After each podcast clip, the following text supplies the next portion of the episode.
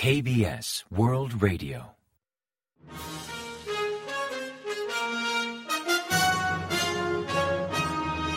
Informativo de KBS World Radio.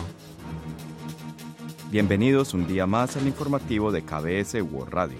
Les habla Santiago Incapié y tras el saludo les avanzamos los principales titulares del día 3 de marzo. Seúl y Washington anuncian maniobra Freedom Shield para mediados de marzo. Corea publica plan de innovación de defensa 4.0. Seúl y Washington conversan sobre nuevo mecanismo para asuntos de la península coreana. Corea iniciará debate para suprimir por completo mascarillas en interiores.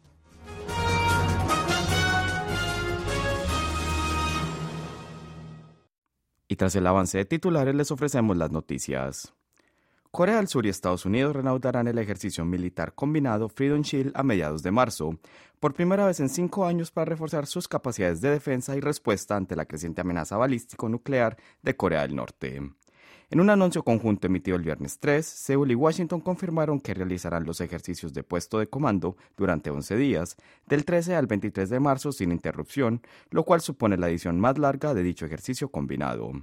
Los aliados ampliarán la dimensión y el alcance de sus maniobras de campo combinadas Warrior Shield FTX, recuperando el nivel de Fall Eagle, un ejercicio de campo a gran escala que solían realizar anualmente entre marzo y abril, hasta que fueron suspendidas durante la administración de Moon Jae-in para crear un ambiente favorable a la reconciliación intercoreana. Como antesala a la maniobra Freedom Shield, Seúl y Washington llevarán a cabo un ejercicio de gestión de crisis durante cuatro días, del 6 al 9 de marzo. Ante las preocupaciones de que Corea del Norte lance nuevas amenazas en protesta a la maniobra conjunta, los aliados afirmaron que las tropas aliadas están listas para contrarrestar cualquier provocación norcoreana, al tiempo de advertir que no tolerarán ningún acto provocativo que incumpla el acuerdo militar intercoreano del 19 de septiembre.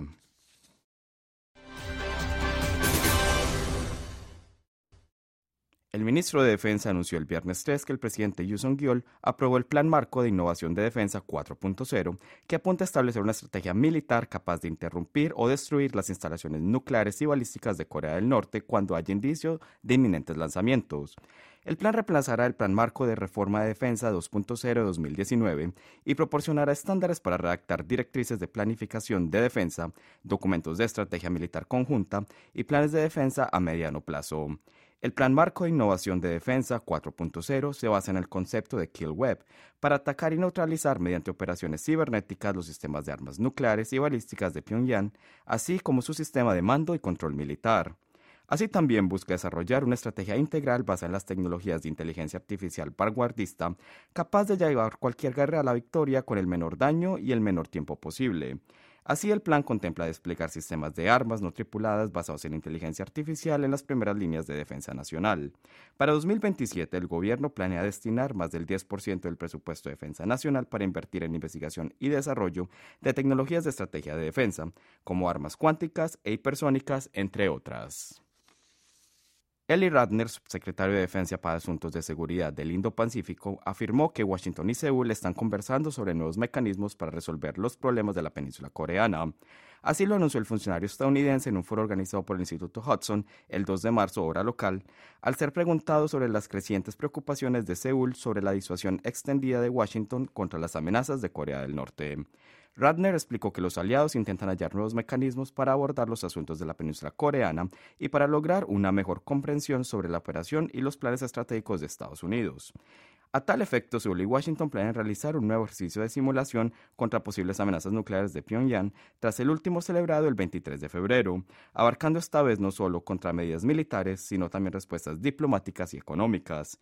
Según Radner, en los últimos meses Estados Unidos ha realizado esfuerzos inauditos para consolidar la, su alianza con Seúl y fortalecer su disuasión extendida, con el objetivo de prevenir conflictos e impedir provocaciones balísticas y nucleares por parte del régimen de Kim Jong-un.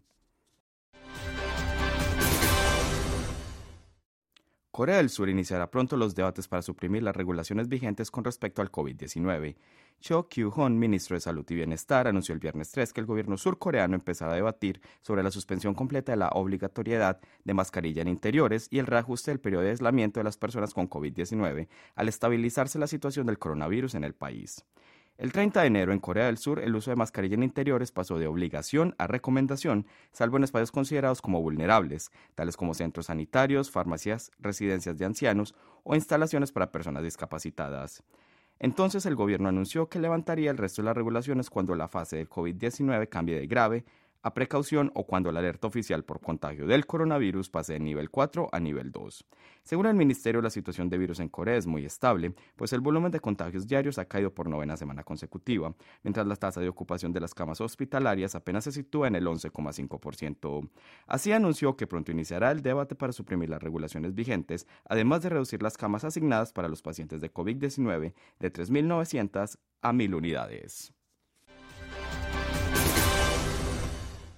Corea del Norte ha anunciado que nunca renunciará a su disuasión nuclear y que seguirá esforzándose para armarse nuclearmente.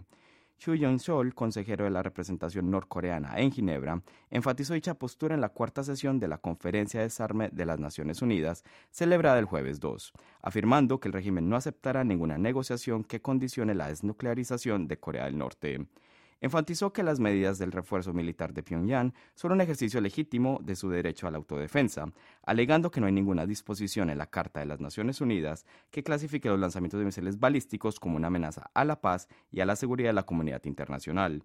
Así lo expresó el consejero al ejercer su derecho de réplica en la reunión ante los reiterados llamados de Estados Unidos, Corea del Sur y otros países interesados en el régimen a detener sus pruebas nucleares y balísticos.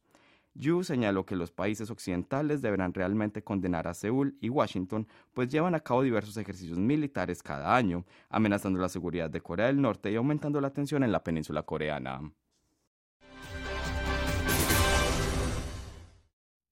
La emisora KBS y el Museo Nacional de Historia de Corea lanzaron el 3 de marzo un archivo virtual de la historia moderna de Corea del Sur, bautizado como Moving Modern History, A Vivid History. El archivo contiene un total de 335 registros videográficos con 2.422 minutos que recopilan acontecimientos importantes o conmemorativos de la historia moderna y contemporánea de Corea, tales como el funeral de Baekbong Kim-gu, uno de los grandes mentores del pueblo coreano y activista que desplegó una ardua lucha por la liberación de Corea del yugo japonés, la ceremonia de establecimiento del gobierno de la República de Corea o los ensayos de los patinadores sobre hielo olímpicos practicando en el bello Gyeongheru, el estanque de flores de loto del Palacio Gyeongbokgung. KBS digitalizó en alta resolución las cintas de video recopiladas dentro y fuera del país, mientras que el Museo Nacional de Historia de Corea se encargó de añadir informaciones históricas para crear este espacio virtual abierto a todas las personas. En la página web del museo también se pueden reproducir en streaming diversos materiales digitales sobre las actividades desplegadas por los luchadores independentistas en el extranjero, así como también sobre los coreanos movilizados en la Guerra del Pacífico, la emancipación de Corea, la Guerra de Corea, entre otros.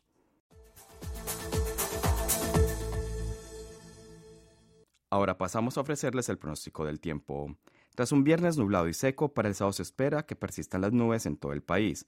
Sin embargo, mejorará la sequedad ambiental que ha obligado a activar la alerta por sequía en Kangwon, Seúl y el este de Gyeonggi.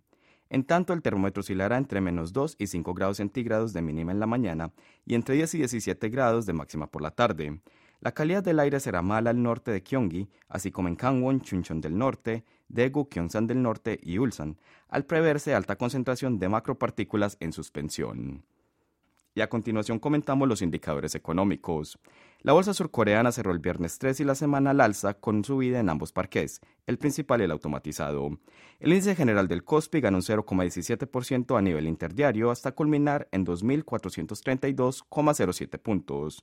En tanto, el parqués automatizado Kosdaq experimentó un repunte del 1,93% hasta finalizar en 802,42 puntos, impulsado principalmente por el sector farmacéutico y de baterías recargables. Es la primera vez en medio año que el Kosdaq cierra operaciones más de 800 puntos. En el mercado de divisas, la moneda surcoreana se apreció frente a la estadounidense, que perdió 14 unidades respecto al jueves, hasta cotizar a 1.301,6 wones por dólar al cierre de operaciones.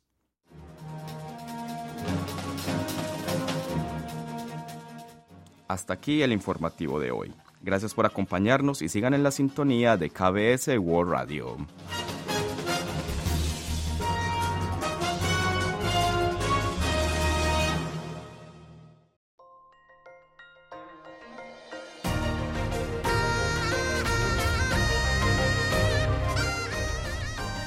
Acaban de escuchar el podcast de KBS World Radio. Hay muchos más contenidos en word.kbs.co.kr barra Spanish. Gracias por seguir en sintonía. KBS World Radio.